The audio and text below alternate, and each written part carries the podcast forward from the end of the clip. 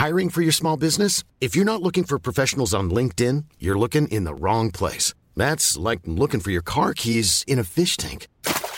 LinkedIn helps you hire professionals you can't find anywhere else, even those who aren't actively searching for a new job but might be open to the perfect role. In a given month, over 70% of LinkedIn users don't even visit other leading job sites. So start looking in the right place. With LinkedIn, you can hire professionals like a professional. Post your free job on linkedin.com/people slash people today.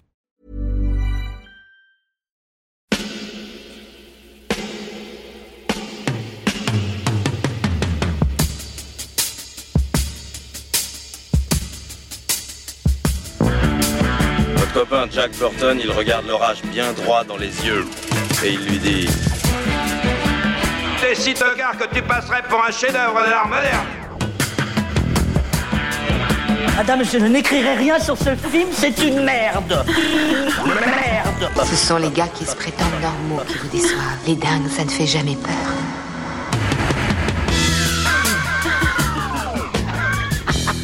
Elle nous connaît dans les coins, la frangine. Bonjour et bienvenue dans Sale Temps pour un film, le podcast qui fait la pluie et le beau temps sur le cinéma. Moi c'est Clémence et chaque semaine je retrouve ma bande de chroniqueurs préférés pour faire le point sur l'actu ciné. Ensemble on se penche sur la sortie du moment, que ce soit en salle, sur les plateformes de streaming ou en DVD et Blu-ray. Avec moi aujourd'hui j'ai le plaisir de retrouver Marie. Salut Stéphane. Salut Clémence. Julien. Salut Clémence. Et Yannick. Salut. À la technique, l'homme qui murmurait à l'oreille de la console. Bonsoir Alain. C'est moi. Et on dit merci à la Tex pour l'habillage sonore. Cette semaine, on enfile son gilet pare-balles, on sort les gros flingues et on déjoue des complots internationaux. On va parler de Sans aucun remords, le nouveau film de Stefano Solima. Sans aucun remords, Without Remorse en VO, c'est l'adaptation d'un roman de Tom Clancy qui s'inscrit dans la saga Ryan. Mais ici, pas de Jack Ryan en vue, c'est d'un certain John dont il est question. John, c'est un marine des forces spéciales, et John, il est en colère. Et pour cause, sa femme s'est fait trucider par des soldats russes. Pas cool. En plus, elle était enceinte de leur futur enfant et devait accoucher quelques semaines plus tard. Vraiment pas cool. Et quand John veut retrouver les salauds qui ont fait ça, sa hiérarchie lui met des bâtons dans les roues. Avec l'aide d'une consoeur et d'un agent de la CIA, il décide de se lancer malgré tout à la poursuite des assassins, une quête qui les conduira jusqu'en Russie, au cœur d'une affaire aux enjeux géopolitiques considérables. Sans aucun remords, le livre a été publié en 93 et le projet de l'adapter au cinéma n'est pas récent puisqu'un film porté par Savoie Pictures était prévu pour 95. On propose le rôle euh, de John à Keanu Reeves qui refuse, le projet n'aboutit pas. Après quelques années de travail supplémentaire et l'implication de Lawrence Fishburne et Gary Sinise pendant un temps, toujours pas de concrétisation en vue. Une autre tentative impliquant Christopher McQuarrie à la réalisation et Tom Hardy à l'écran fait chou blanc également. Il faut finalement attendre 2017 et l'arrivée d'Akiva Goldsman à la prod pour que le projet soit relancé. Et cette fois, c'est la bonne. Aux commandes Stefano Solima, Michael B. Jordan pour incarner John et Taylor Sheridan qui vient prêter main forte côté scénario. Prévu pour sortir en salle en septembre 2020, le film souffre comme beaucoup d'autres de la pandémie. Il débarque finalement sur Prime Video le 30 avril 2021. Mais après tant de tentatives inabouties, est-ce que le résultat est satisfaisant? Est-ce que la transition d'un récit qui se déroule dans les années 90 en 2020 fonctionne? Et d'ailleurs, vu que le film et le livre euh, n'ont pas tant de choses que ça en commun, est-ce qu'on peut vraiment parler d'adaptation?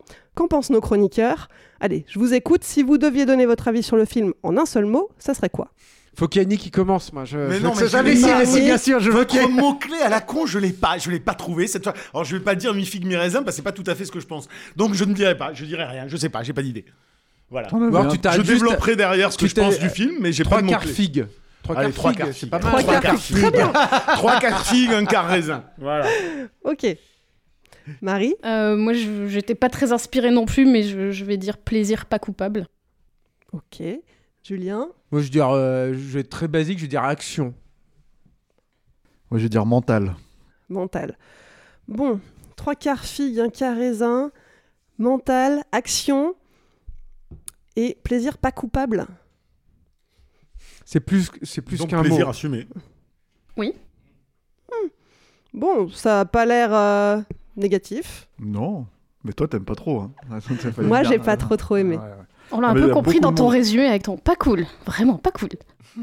On va se est pas fighter. content.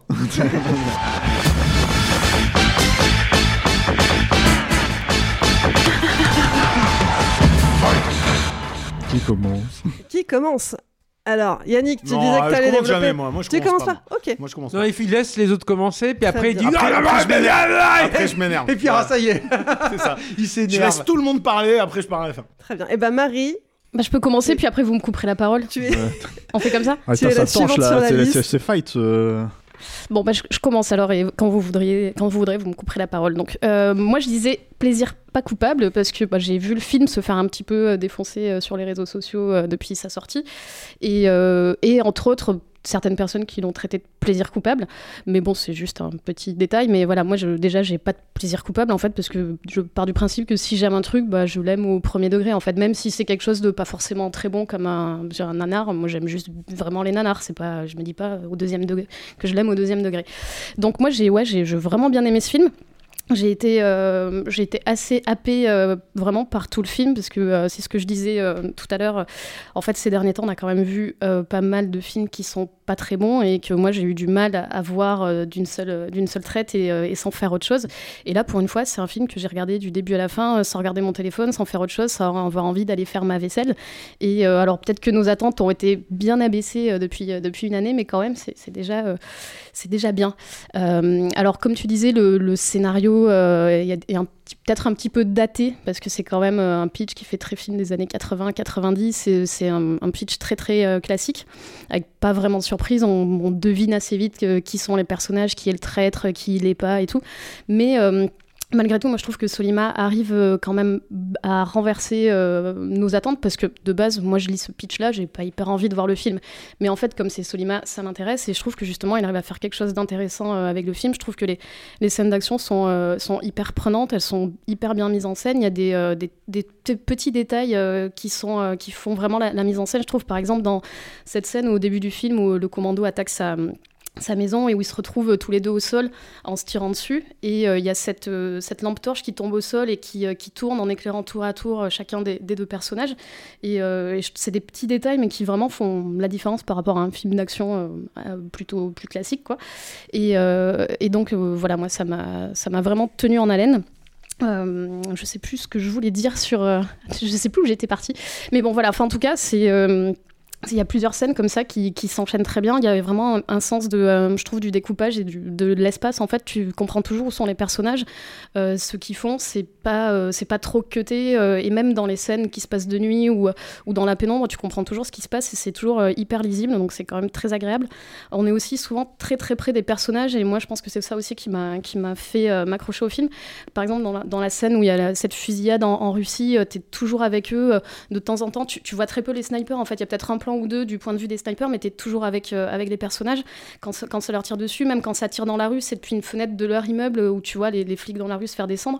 Et euh, donc, tu es toujours. euh, assez près de l'action avec des caméras euh, souvent à l'épaule et tout et, et donc moi ça m'a voilà ça m'a vraiment vraiment happé mais euh, après j'ai euh, une petite j'ai des petites réserves euh, par rapport aux, autres films de, Solima que que j'ai découvert du coup récemment moi pour le coup mais mais voilà il manque un peu des moments un peu lyriques comme il peut y avoir dans, dans Subura ou, ou des moments ah, même même dans Sicario il y avait des moments assez touchants quand bah, quand le personnage de Del Toro tombe sur un, mec en pleine pampa et il lui explique en langage des signes qu'il a besoin d'aide et tout. Voilà il y avait des moments comme ça qui mettaient vraiment un- un- une pause dans l'action et, euh, euh, et qui était assez étonnant. Et là, en fait, on n'a pas ça. Ou dans ces films précédents aussi, il y avait une, je trouve qu'il y avait une bonne utilisation de la BO. Et là, en fait, la BO, j'en ai aucun souvenir. Euh, parce que dans, dans par exemple, il y a des, des morceaux un peu rock, un peu punk, même les flics eux-mêmes qui chantent une chanson d'éclage, des trucs comme ça. Où le thème de, de Subura qui revient dans ces scènes avec la pluie et tout. Et là, bah, je, honnêtement, je saurais pas dire s'il y a des morceaux utilisés ou pas dans, dans, dans la BO. Donc voilà, il y a, ça m'a un peu. euh, je vais pas dire que je suis mi-figue, mi-raisin, mais, euh, mais peut-être trois quarts, je sais pas. Mais voilà, il y a, ça m'a un peu manqué, mais, euh, mais voilà, j'ai quand même pas boudé mon plaisir et c'est un film que j'ai vraiment bien apprécié.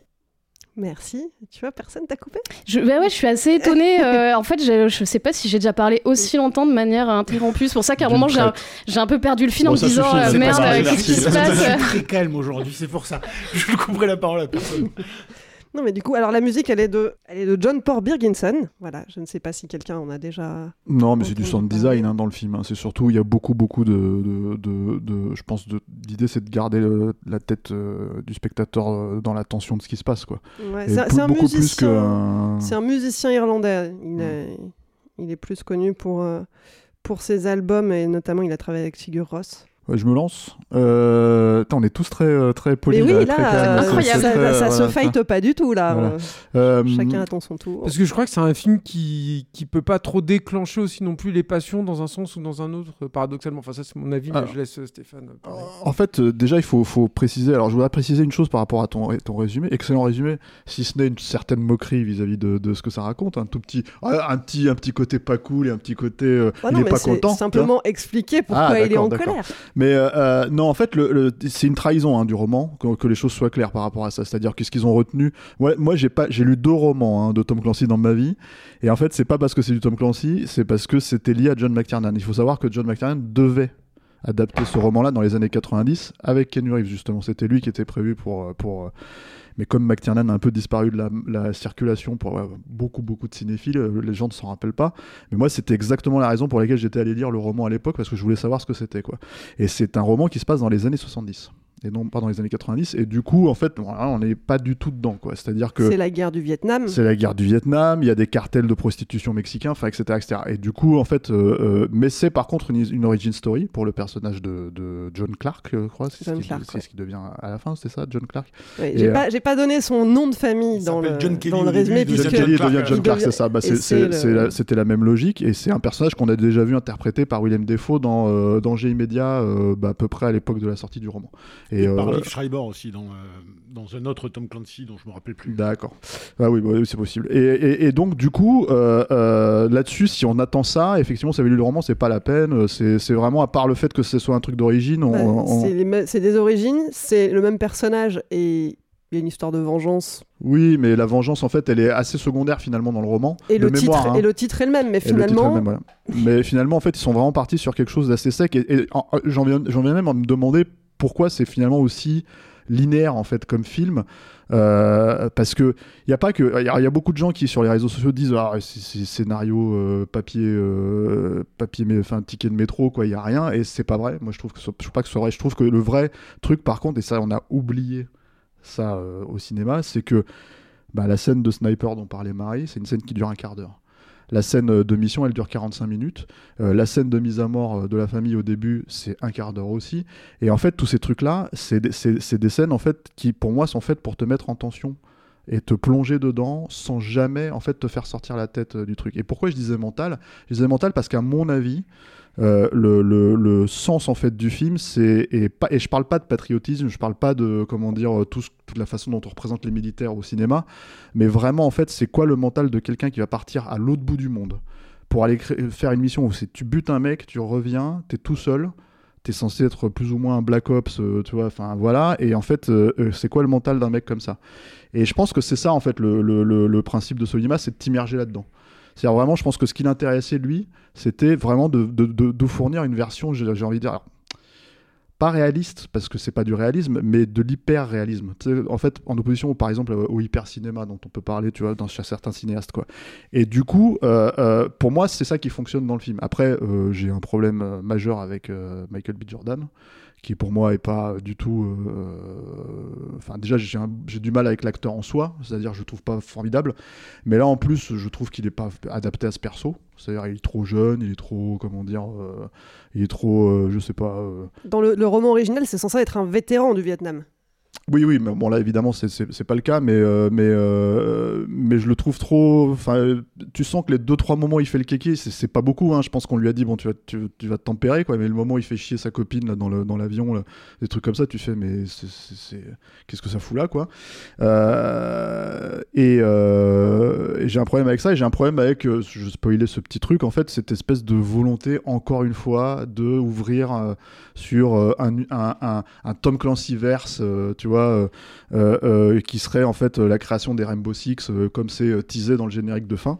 Et bon, c'est la scène, tu as l'impression que personne n'avait envie de la tourner. Enfin, c'est elle, est, elle est horrible, tu vois. C'est vraiment, tu te dis, ok, c'est ringard au possible, c'est tout ce que tu veux. Ça, moi, ça me. Ça, terminer une note sur ça, je trouve ça vraiment euh, dommage, quoi. Mais pour le reste, en fait, je trouve vraiment. C'est-à-dire, encore une fois, euh, quand je parle de scénar, euh, c'est-à-dire que, en fait, pour moi, c'est la mise en scène qui fait le truc aussi. Hein. Je dis pas que le scénar est formidable, hein, je suis pas en train de dire voilà. Mais ce que je veux dire, par contre, c'est que tu sens que la volonté vraiment Et c'est là où c'est dommage que ça sorte sur une plateforme de streaming, à mon sens. C'est que, en fait, si tu rentres pas dans une salle de cinéma pour t'immerger, comme euh, Marie le disait, en fait, c'est-à-dire mettre son téléphone de côté, ne pas regarder les trucs et juste se poser et regarder le film, euh, comme effectivement ça a dû nous arriver sur tous les autres films où on se met le téléphone, bah moi j'ai fait exactement la même chose. C'est-à-dire j'ai mis ça de côté et je me suis dit ok, et je me suis pris le film euh, plutôt bien. Alors, je, je- oui, c'est peut-être pas du niveau de Sicario 2, c'est peut-être pas du niveau de Subora, mais je trouve que c'est quand même assez impressionnant d'arriver à faire ça dans un film de studio. Euh, où je pense que la grosse facilité ça aurait été de faire Call of Duty le film quoi. Est-ce que c'est absolument pas et c'est ce que je pense que la plupart des gens lui reprochent. Ah, c'est à moi. Drop the, drop the mic. Euh, Alors, enfin, tu, je- ouais. tu seras ravi d'apprendre que euh, Michael B. Jordan a, a signé pour deux films, donc en fait c'était même pas une surprise. Il ravi. va y avoir, Ah, il mais bien va y sûr, avoir hein. une suite. hein. Rainbow Six, euh, c'est le prochain, on le sait, Ouais. et, euh, et il sera dedans. Ouais. Moi, je suis mi-figue, mi-raisin. non, non, non, mais en fait, le truc, c'est que moi, j'aime beaucoup, beaucoup euh, Solima. Enfin, en tout cas, au cinéma, j'avais vachement aimé Akab. euh, J'adore Subura. Je trouve que c'est un- vraiment un film formidable. J'aime un petit peu moins Sicario 2, mais je trouve que c'est. Voilà, il met à l'amende Denis Lamalis, mais euh, comme il faut, quoi. Après. Denis euh, c'est Denis Villeneuve, hein, Denis pour ceux qui ouais. Après, le- et, et là, pour moi, c'est quand même une déception ce film. hein. C'est-à-dire qu'après le, le, le mec qui te fait euh, cette, euh, cette foulée-là, puis qui arrive là, bon, moi, j'ai j'ai quand même été déçu. Après, je suis pas déçu par Solima en, en tant que tel, mais je suis déçu, je pense, par le projet et surtout par la teneur du scénario. Là où je suis pas du tout d'accord avec Stéphane, c'est que pour moi, ouais, il y a un vrai problème de scénar quoi dans le film. Et je pense qu'il y a un problème de scénar qui vient peut-être de Akiva Goldsman, ça c'est possible. Hein. Mais c'est pas lui, hein. Et- mais non, non, mais je pense que s'il est là, il, y a, il, a, il a probablement son truc et tout, mais qui vient aussi de Taylor Sheridan. C'est-à-dire que moi, je, je, je suis pas un fan absolu en fait de ce mec-là parce que à chaque fois, je retrouve, enfin pas à chaque fois, mais souvent, je retrouve chez ce mec-là, il me donne exactement ce que je veux. Mais moi, je veux pas qu'on me donne ce que je veux au cinéma. Je veux qu'on me donne ce que je veux, mais je veux qu'on me donne un peu plus. Je veux qu'on me bouscule un peu. J'ai pas envie d'être putain sur des rails tout de suite, quoi. Et, et quand je suis dans ce film, au bout de 10 minutes, je sais tout, quoi. Tout sur l'intrigue. Et ça, ça me saoule, quoi. Je sais tout sur sa femme, je sais tout sur, euh, tu vois, Guy Pierce qui arrive, tu sais tout ce qui va se passer avec ce personnage-là. euh, tu vas, voilà, quoi. Et ça, c'est vraiment c'est vraiment saoulant parce que mine de rien ça quand même ça occupe de la place dans le film et que du coup et en plus je trouve que c'est très très peu inspiré en fait aussi quand euh, quand euh, Solima en fait les films. C'est là où en fait tu me déçois le plus. Je trouve que par exemple les quelques instants d'intimité avec sa femme Solima c'est aussi euh, je suis désolé hein, de sacrifier à ce cliché là mais il est latin aussi dans la façon qu'il a d'appréhender le, le- les couples et les sentiments. Et moi par exemple c'est les tous les couples en fait dans Subura je les trouvais mais bouleversants mais bouleversants et les scènes d'intimité c'est presque ce que je préfère en fait dans Subura personnellement quoi.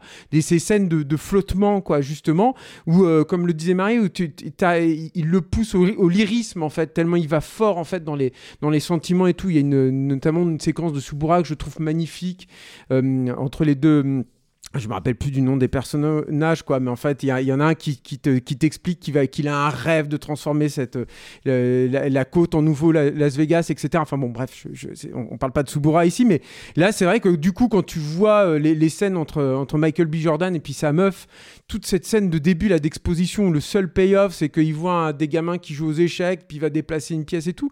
Je trouve ça, mais désincarné, il n'y a pas de sentiment, tout ça est froid. Et moi, du coup, quand sa femme est, est- tuée, en fait, est, est assassinée, j- j'ai ressenti très peu de choses. Et ça, c'est un gros. c'est Pour moi, c'est un vrai, une vraie grosse déception chez, euh, chez Solima. Mais, et c'est pour ça que j'ai dit action, il y a un truc dans ce film que moi, je ne vois plus au cinéma aujourd'hui.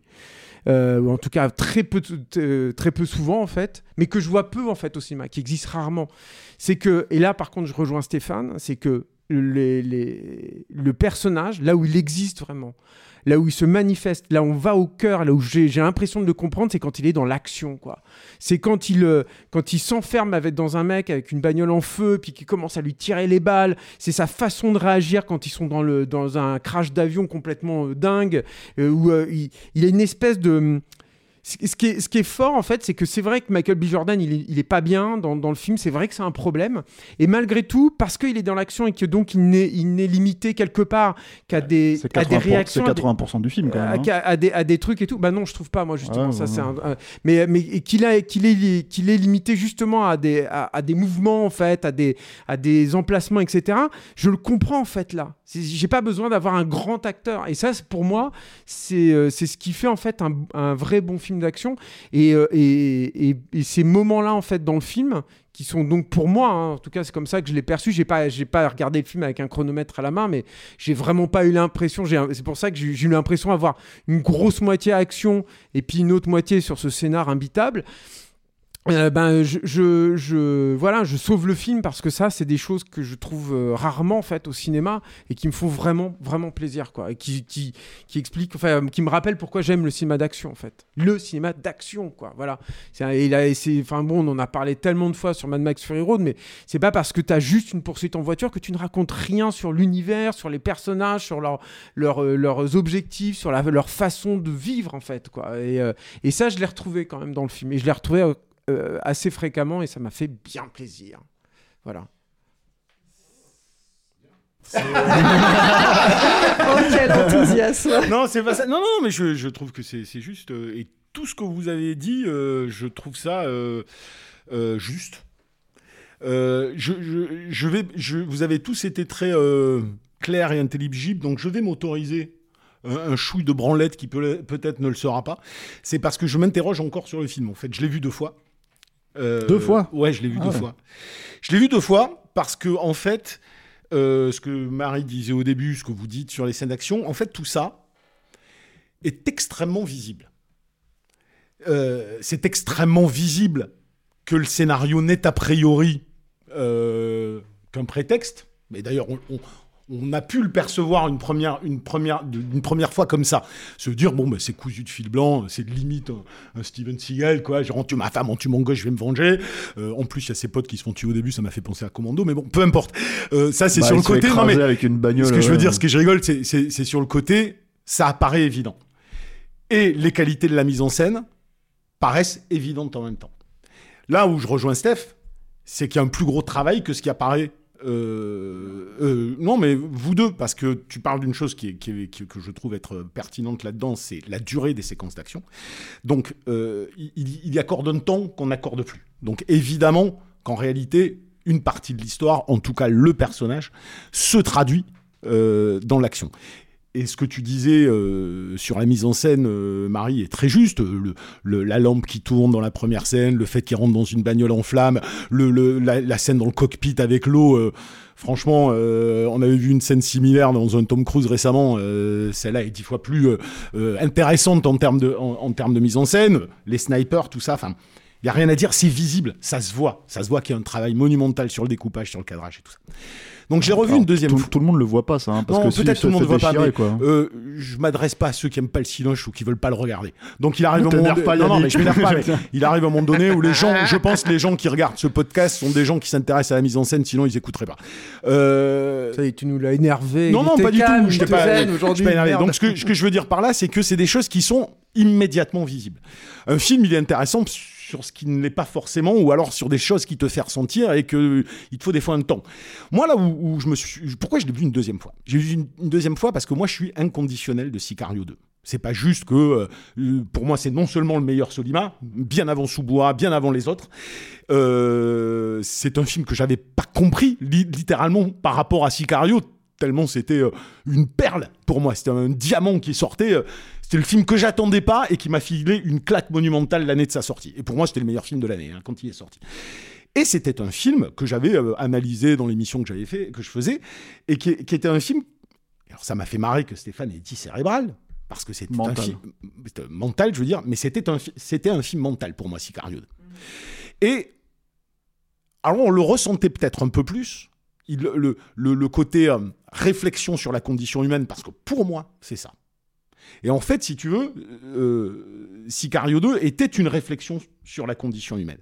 Mais ça se ressentait d'autant plus faci- facilement qu'il y avait une structure narrative particulière qui jouait un rôle de significateur dans le film évident et qui faisait qu'à la fin, tout se raccordait et on se disait, Hmm, il y a plus de sens qu'il n'en paraissait au départ. Et c'est ça que j'avais trouvé fascinant, au-delà de, euh, d'une mise en scène très western moderne, mais avec un- une vraie dimension euh, cérébrale qui était euh, des points de vue de Dieu, des points de vue à distance, une cassure de la rythmique des scènes d'action. Et donc, quand j'ai regardé celui-là, au-delà de l'évidence, je me suis dit, ah, c'est marrant, ça, ça, a un, côté Sicario 2. Ça a un côté Sicario 2 dans la dilatation du temps sur, sur certaines scènes, sur des axes inattendus sur, sur certaines scènes, sur le fait que je prends souvent le point de vue de mes personnages principaux, mais en même temps, on dirait des coquilles vides. Et euh, pour rebondir sur ce que disait euh, Marie à juste titre, c'était une des scènes que j'avais préférées de Sicario 2 de, de Del Toro qui rencontre ce paysan. Ah, mais c'est quasiment une des seules scènes émotionnelles du film. Le reste du temps, qu'est-ce qu'ils sont ces personnages? Ils sont des pions. Qu'est-ce que répète Michael Jordan dans tout le film? Je suis un pion. Je veux tuer un roi. Je n'y arriverai pas parce que je suis un pion. Et en revoyant le film une deuxième fois, je me suis vraiment dit, alors ça enlève pas mon côté euh, trois quarts euh, figue, un quart raisin, hein. Euh, et c'est mon problème sur celui-là. C'est-à-dire que cette dimension jouissive dans l'action de Sicario 2, euh, où je trouvais que le sens était traduit à la fois par la mise en scène et à la fois par la structure narrative, me, filait un kiff monumental. C'est-à-dire que je le traduisais en ressenti émotionnel. Et ça devenait quelque chose qui me stimulait autant les tripes qu'il me stimulait le cerveau. Quand je le vois celui-là une deuxième fois, il me stimule le cerveau en fait. Contrairement à ce que les gens peuvent penser sur le scénario. En réalité, le scénario, comme dans Sicario 2, c'est sur certains moments, certains micro-dialogues, que tout prend son sens en fait. Euh, c'est des coquilles ces personnages, c'est des pions. Ils sont pas incarnés. Et au final, le fait que Michael B. Jordan, que j'aime pas moi spécialement non plus dans le film, mais il est cohérent par rapport à cette logique-là.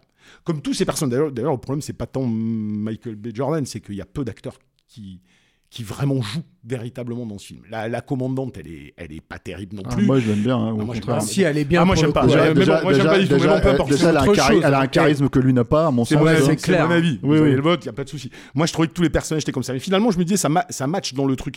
Et, euh, et ce, que, ce que je veux dire par là, c'est que euh, c'est qu'en en termes allégoriques, comme en termes de mise en scène, euh, ma raison, mon intellect à moi, regarde le truc et se dit, c'est mortel.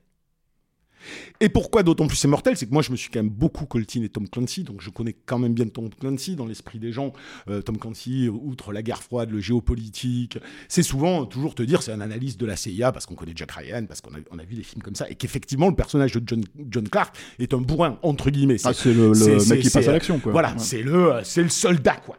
Et, euh, et tout, ce, tout ce qui est fait là-dedans est probablement euh, dans sa quintessence, vraiment le truc le plus euh, respectueux de l'œuvre de Clancy que j'ai jamais vu au cinéma, hormis peut-être euh, Octobre Rouge. Et encore Octobre Rouge, c'est plus sur le film et McTiernan que je l'aime plutôt que dans son rapport à Tom Clancy. Dans celui-là, j'ai l'impression que le mec a juste parfaitement compris, en réalité, l'esprit de Tom Clancy. Il l'a traduit à sa manière. C'est de l'anti-spectaculaire. C'est-à-dire que nous, on peut être impressionné par une mise en scène élaborée, des cadrages élaborés, une intelligence de situation élaborée, mais en fait, c'est l'anti-film d'action global. C'est-à-dire qu'il fait, il, il ne, il construit jamais une scène d'action comme n'importe quel autre euh, réel la ferait aujourd'hui, en réalité. Et c'est mais c'est pour ça que je parle d'hyper réalisme en fait. Je C'est-à-dire suis entièrement hein, d'accord. C'est-à-dire que c'est hyper réaliste. Euh, T'as vraiment, du coup, quand tu prends le recul. Alors, je dis, c'est très cérébral ce que je suis en train de dire. Et ça n'enlèvera pas que mon, le point fait pour moi du film est que je ne, le, je ne le sens jamais traduit émotionnellement. Je le, je le prends jamais émotionnellement. La tension que tu ressens, Stéphane, moi, malheureusement, je l'ai pas, je l'ai pas ressenti. C'est-à-dire que j'ai regardé tout le film comme si j'étais à distance en me disant, putain, les plans, ils sont mortels. Putain, le découpage, il est mortel. Putain, ce qu'il est en train de faire, c'est mortel. Pourquoi je dis ça, tout ça sur les pions et tout? Parce que tu as des petites scènes qui ont l'air bizarres la première fois que tu le vois, et puis la deuxième, tu le regardes, tu dis, ben non, c'est cohérent. C'est comme euh, dans cette scène de Snipe à la fin, où il y a un des, des mecs qui va mourir. Il y a un type qui lui dit, t'as des gosses? Et là, il le regarde, il fait des gosses? Il se pose la question, comme si, comme si euh, il savait plus ce que ça voulait dire, avant de dire, ouais, j'ai des gosses, et boum, il crève.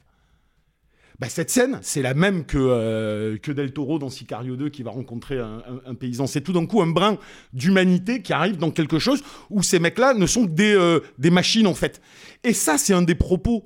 euh, c'est un des propos de Tom Clancy réguliers dans ces trucs-là, c'est-à-dire la dichotomie entre le pouvoir en place, ou l'état profond, ce qu'on veut, veut appeler comme on veut, et ces mecs-là qui en réalité gèrent entièrement la situation sur le terrain. Et ça, je trouve que c'est super bien fait. Après, tu vas pouvoir me répondre, euh, Julien. Non, non, je te réponds pas là-dessus. C'est surtout que moi, je, vois, je, je relis ça à, un- à un trait en fait de, de, de, de Solima, qui est cette euh, faculté qu'ont les grands cinéastes à euh, réussir à se décorréler du degré de lecture de base en fait de leur récit Mais pour rajouter un surplus de réalisme. C'est-à-dire que de la même façon que je pense que tu peux pas traiter un truc hyper grave sans mettre un peu d'humour parce que dans les situations les plus graves dans Mmh. la vie, tu as toujours un moment de décalage là-dedans. Des fois, tu as un truc de surréalisme qui t'étonne et tout. Il- et c'est un truc qu'il avait très Mais- bien réussi pour oui, moi oui. justement dans Subura et effectivement, il le retrouve là mais je pense je, alors, je connais mais pas ça devient moi, je connais pas ça- Clancy non mais c'est pour ça que je, euh, je- je dis ça devient euh, depuis son dernier film c'est de plus en plus froid c'est à dire qu'à la limite la chose qui me gêne ça, c'est clair. ce qui me gêne dans le film c'est moins sa froideur apparente parce que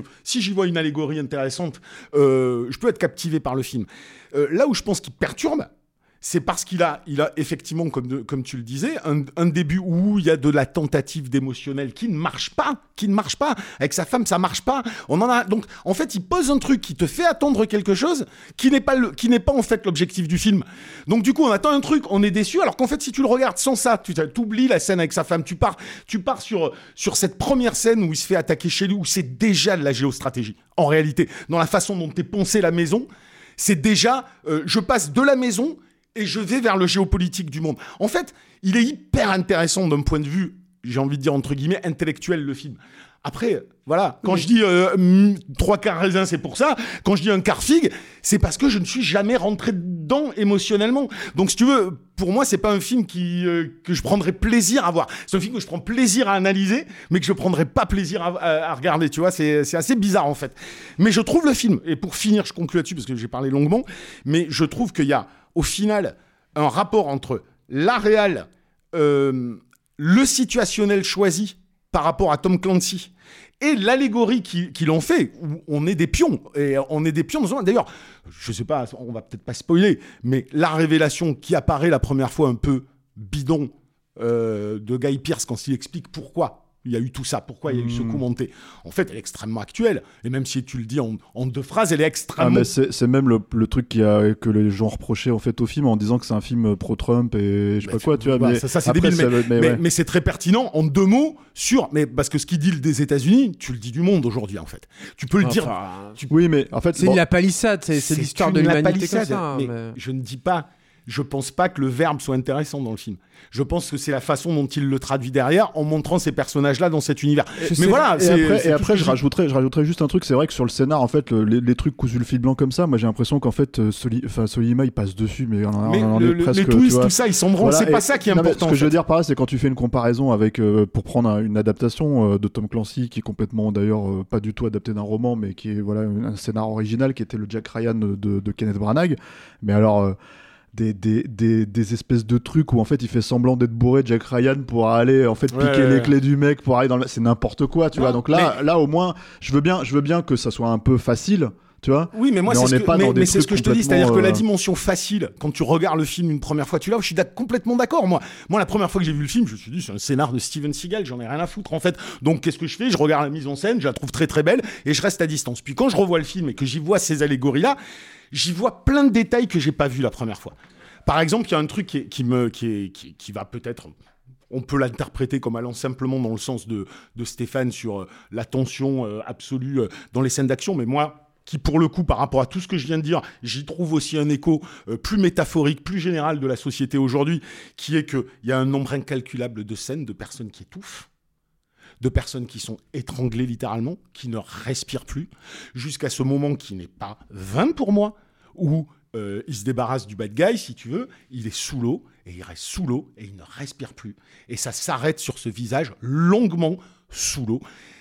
Il y a plein, plein, plein de moments dans le film qui appuient là-dessus. On peut se dire c'est juste une affaîtrie, mais quand je me dis, il y a très peu de dialogue, on parle de pion, on a un, un- un- un truc à la fin, on a, euh, on a quelque chose de, de- de très froid, cérébral pendant tout le film, ben, j'y ai finalement trouvé, si tu veux, un autre volet, une forme de digression de, de Sicario 2 sur un autre registre. J'y suis plus rentré émotionnellement dans Sicario 2. Je trouvais que peut-être le sens était plus évident que dans celui-ci. Mais je pense que sur la base d'un scénar qu'il n'a pas choisi, il a réussi, malgré tout, à faire quelque chose qui lui est propre. Et, je, et, et rien que pour ça, tu vois, même si je suis mi-figue, mi-raisin, je trouve que c'est un film assez important aujourd'hui. euh, ouais, un quart Moi, je suis. euh, Moi, j'aurais aimé avoir ça en fait. C'est-à-dire que euh, c'est marrant quand on parle comme ça, je retrouve effectivement le Solima que j'adore moi dans Subura et dans, dans, Sicario 2 et tout. C'est-à-dire aussi euh, cette faculté de, de, de, de te faire des, des récits à la fois extrêmement humains, c'est-à-dire que très sensibles, euh, et en, en, le hissant jusqu'à un niveau quasiment métaphysique. Enfin, c'était littéral dans Subura, mais c'était extrêmement présent aussi dans Sicario 2. Quoi. Et là, moi, j'ai trouvé que c'était euh, extrêmement terre à terre. Mais en même temps, c'est ça aussi qui a nourri le personnage pour moi, et c'est ça qui, l'a, qui a ramené au- finalement de l'émotion là-dedans. Tu parles de cette séquence en fait dans la, dans la, dans la voiture et tout. Pour moi, il, il, il dit beaucoup en fait sur le personnage et sur sa pulsion de mort et sur son qui- truc et tout. Une des choses Mais- qui plombe, c'est c'est les dialogues.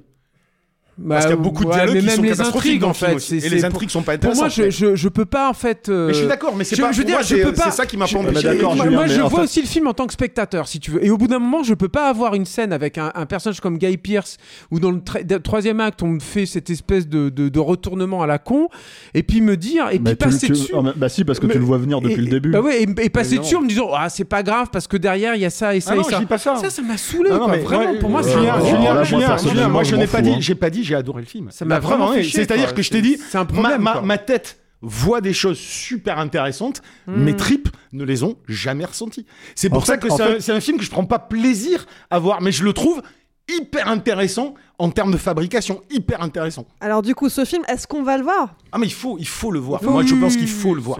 Il faut le voir, mais il faut, il faut peut-être dire aux gens.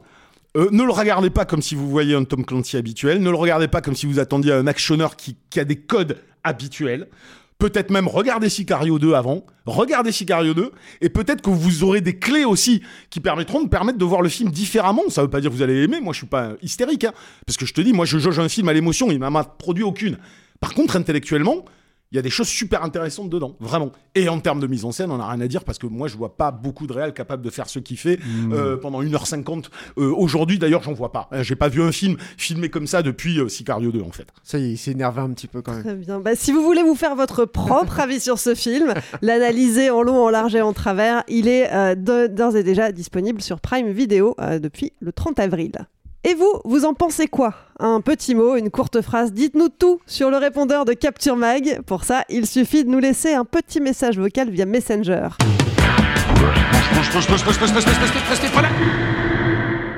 C'est le temps pour un film, c'est fini pour aujourd'hui. Marie, Stéphane, Julien, Yannick, merci de m'avoir accompagné pour cet épisode. Merci Clémence. Merci. Merci Clément. Merci. Pour ne pas rater les prochaines émissions, pensez à vous abonner. Si vous nous écoutez pour la première fois, vous pouvez aussi retrouver tous les liens dans la description du podcast.